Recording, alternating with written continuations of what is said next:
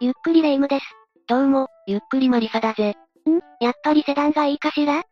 それとも CX が、さっきから何をブツブツ言ってるんだレ夢？ムあ、マリサ。いや私も車買おうかなって思ったんだけど、どれがいいか考えてたら沼にはまりそうで悩んでるの。あれ？そもそもレ夢ムって免許持ってたのか？いや持ってないけど、持ってないのに車買おうとしてたのかよ。まあ、持ってなくても買うことはできるけど。でしょ？買い物をする前のワクワク感。マリサにだってあるんじゃない？まあ、そう言われれば確かに、私も買い物をする前にワクワクすることはあるが、あまり無理な買い物はしないでくれよ。わかってるわ。金額によっては中古のファミリアにするから。そうそう、ファミリアで思い出したんだが、少し前に、ファミリアに乗った男が製造元である松田本社で、とんでもない事件を起こしたことがあったな。そう言われれば、私も頭の片隅に何かあったって記憶はあるけど、詳細は覚えていないわね。ああ、気になってきちゃったからぜひ詳細を聞かせて。それじゃ松田本社連続暴走殺傷事件について紹介するぜ。それでは、ゆっくりしていってね。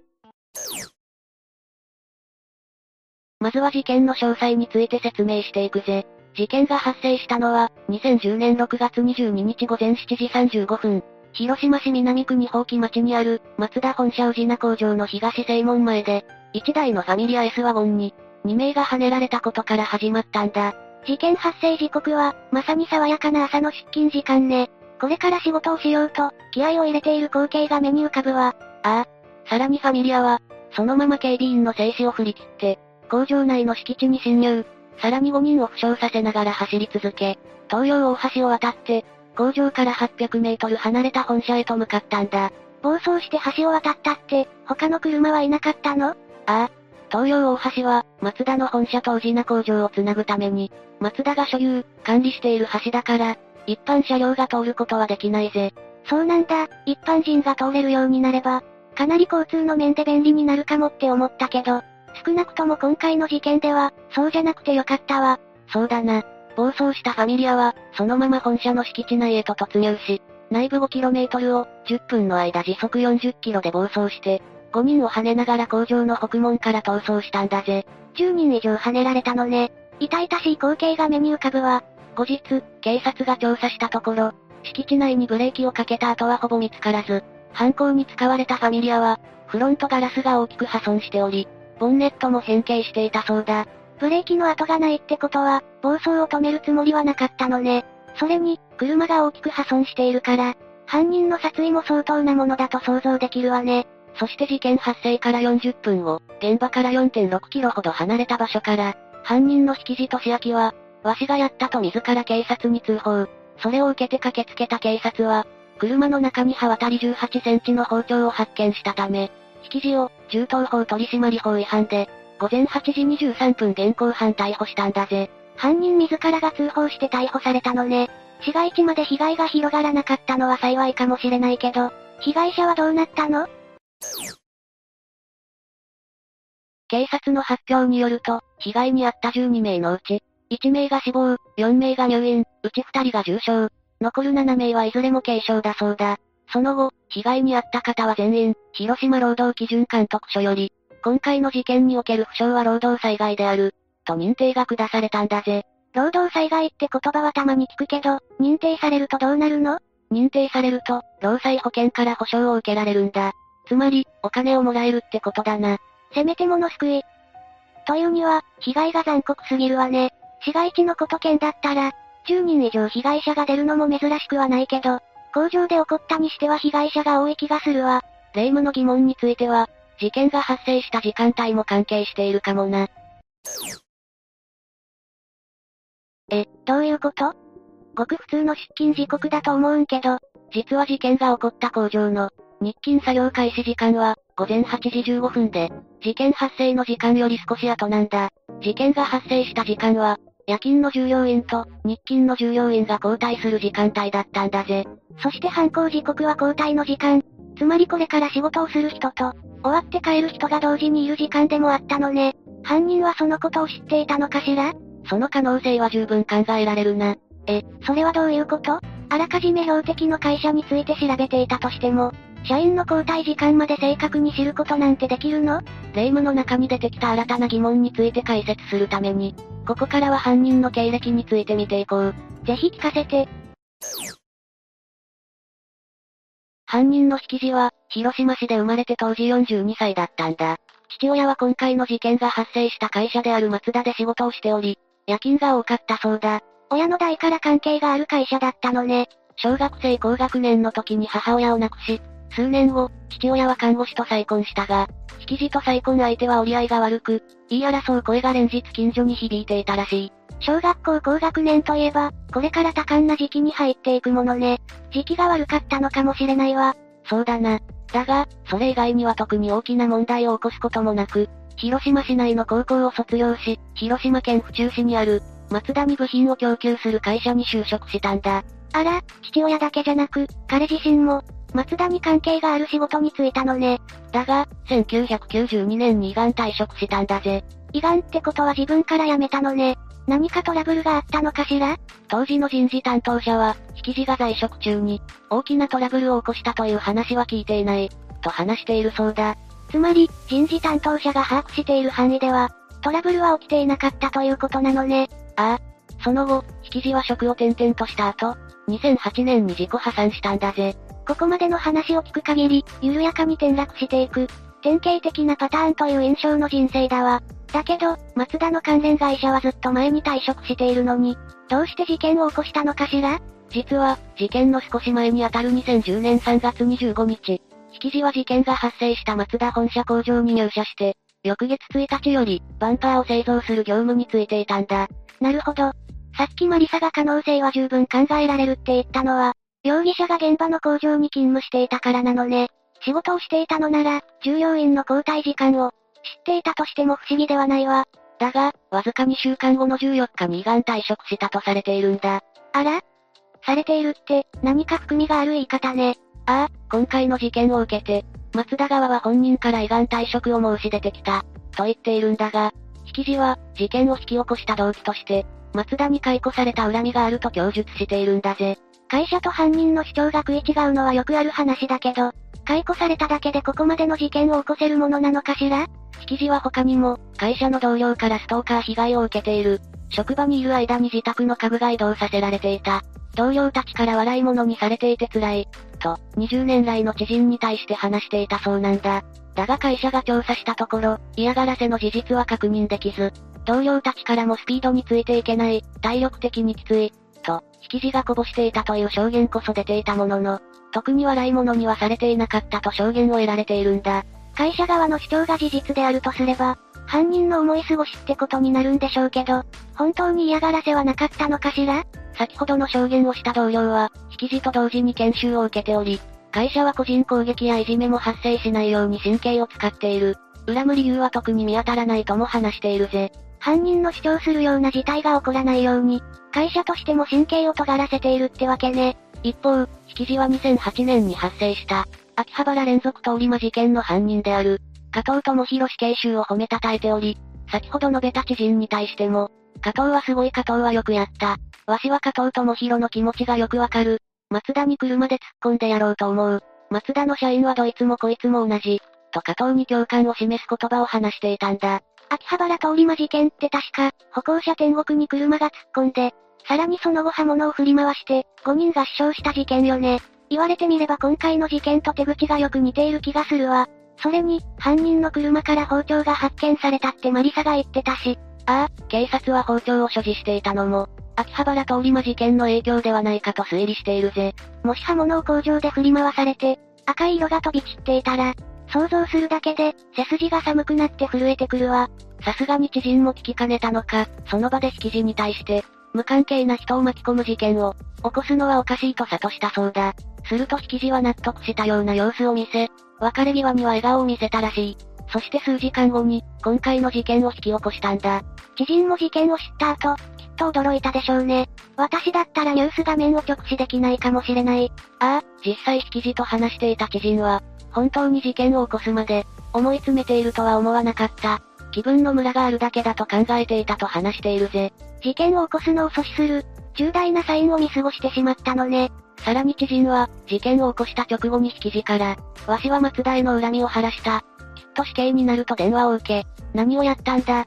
という問いかけに対し、昼のニュースを見ればわかる、秋葉原を越えた、ともったいぶった返答をされたそうだ。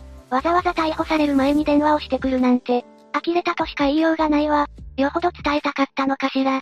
一方で、知人に対し僕は負け組と話すなど、精神的に不安定な一面も覗かせていたんだ。だから同僚から嫌がらせを、受けていると思ってしまったのかしら？ああ。引き字は、後に精神鑑定で、妄想性障害と認定されているぜ。妄想性障害っていうのは具体的にどういったものなの？精神障害の中でも、特に妄想を、主な症状として発生するものだ。症状の中には、今回の事件で引き字に見られた、中傷や嫌がらせを受けている、いつまでも恨みを抱き続けるなどが含まれているんだぜ。まさに今回の事件で犯人に当てはまっていることね。精神障害が認定されているなら裁判も難しくなりそうだけど、その後はどうなったの？それじゃあここからは、事件の判決について解説していくぞ。これだけの事件を起こしたんだもの。重い判決が下ってくれることを願っているわ。引き字は2010年10月に殺人罪で起訴され、翌年2012年1月26日に、第一審の初公判が行われたんだ。2010年10月って、事件が起きてから、半年近く経ってから起訴されたの？時間がかかりすぎてはいないかしら？起訴まで時間がかかった理由は、事件の性質上、引き字に責任能力があるかどうかが、争点となることが予想されたため、何度も精神鑑定が行われたためだぜ。精神鑑定って、今回のような、大きな事件だと必ず出てくるわね。具体的にはどんなことをしているのかしら？専門家である精神科医の監修で、様々なツールを用いて実施されるんだ。期間は、簡単なものであれば半日程度で終わるが、本腰を入れたものであれば最長2ヶ月ほどかかるらしい。それが何度も繰り返されたために、裁判の開始が遅くなってしまったのね。事件の被害者や、亡くなった人の遺族が、歯がゆい思いをしていたと思うと胸が苦しくなるわ。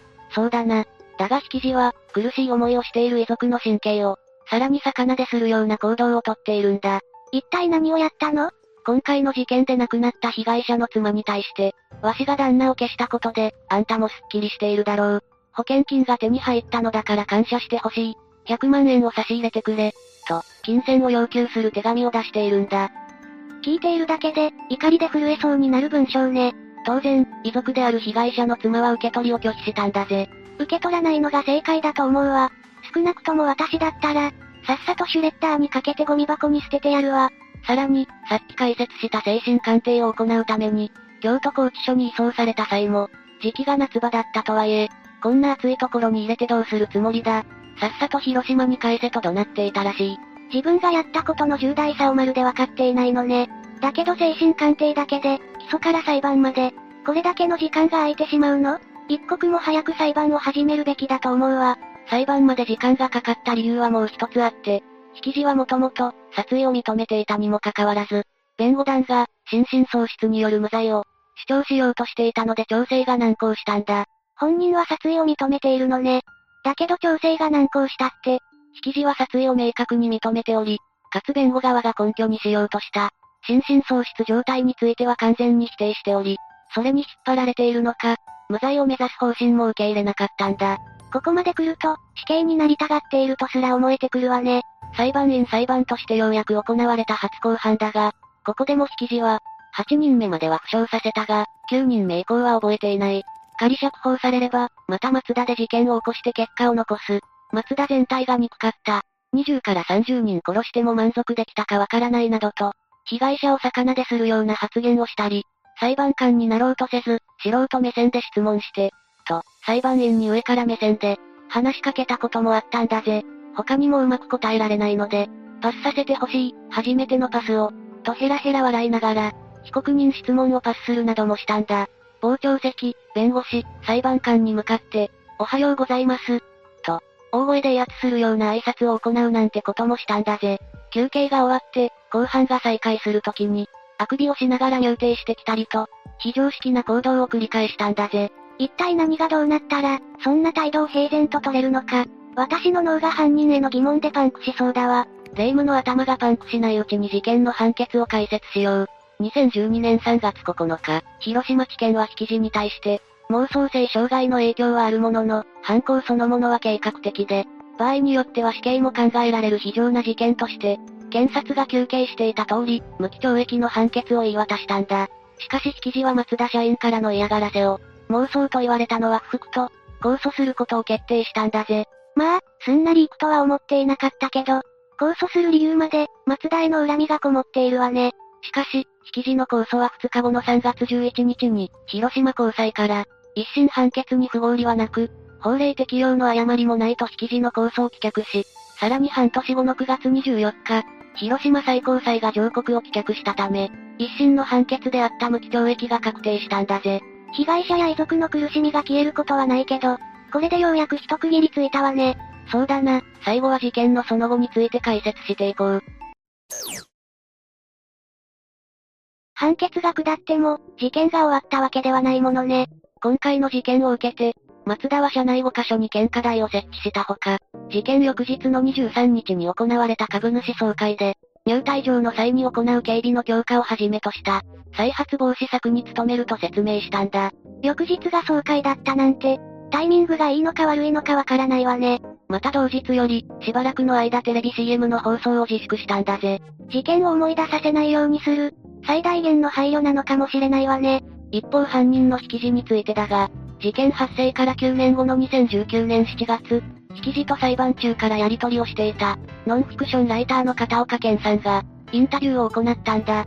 殺人犯とやり取りするって、ノンフィクションライターの仕事は幅広いわね。引き地の今はどうなっているの？残念ながら全く反省しておらず、松田の会長に、事件の真相を、書いた手紙を出したのに被害者や遺族に届けずにいる。マスコミは、大手スポンサーの松田に、尻尾を振っていて、事件の真相を報道しない。と、今も自分の犯行についての、正当化を述べるばかりだったそうだ。さらにもう被害者の名前すら覚えていないと、またしても、被害者や遺族を刺激するような、発言を行っていたんだぜ。全く反省の色を見せていないのね。ああ、だが取材した片岡氏は、引き地の現状について、妄想性障害と認定しておきながら、治療を受けさせていない刑務所の制度にも問題がある、と日本の刑務所に対する問題点も指摘しているぜ。妄想性障害は治すことができる精神疾患なの？妄想性障害に限らず、精神疾患を完全に治すというのは難しいんだ。だが症状をできるだけ和らげることはできるぜ。しかし、そのためには患者が治療する意思を持ち、なおかつ、医師やカウンセラーと、信頼関係を作ることが絶対に必要なんだ。引き地の現状を考えると、信頼関係を作るのは難しそうね。さらに片岡氏は引き地から、事件の真相を告発する式を執筆している、と直筆の手紙を受け取っていると述べているぜ。告発って、誰の何を告発するつもりなのよ。今回の事件に関わった関係者全員が、困るような内容だということだが、片岡氏自身正直何が言いたいのかよくわからない、と扱いに困っている様子だ。だがもし、公益性があると認められれば、公表するかもしれないとしているぜ。万に一つくらいは可能性があるってわけね。事件のその後についてはこのくらいだな。こうしてみると車や包丁は便利な道具だけど、使い方を間違えるととんでもない問題を引き起こす。狂気になってしまうと改めて実感したわ。そうだな、道具は正しく使わないといけないぜ。だけど同時に、工場で朝昼深夜と働いてくれている人がいるから、今こうして買う楽しみにワクワクすることもできると思ったわ。だから車を買うよりも先に免許を取って、それから改めてワクワクさせてもらうことにするくれぐれも安全運転でよろしく頼むぞ。というわけで今回は、松田本社連続暴走殺傷事件について紹介したぜ。それでは、次回もゆっくりしていってね。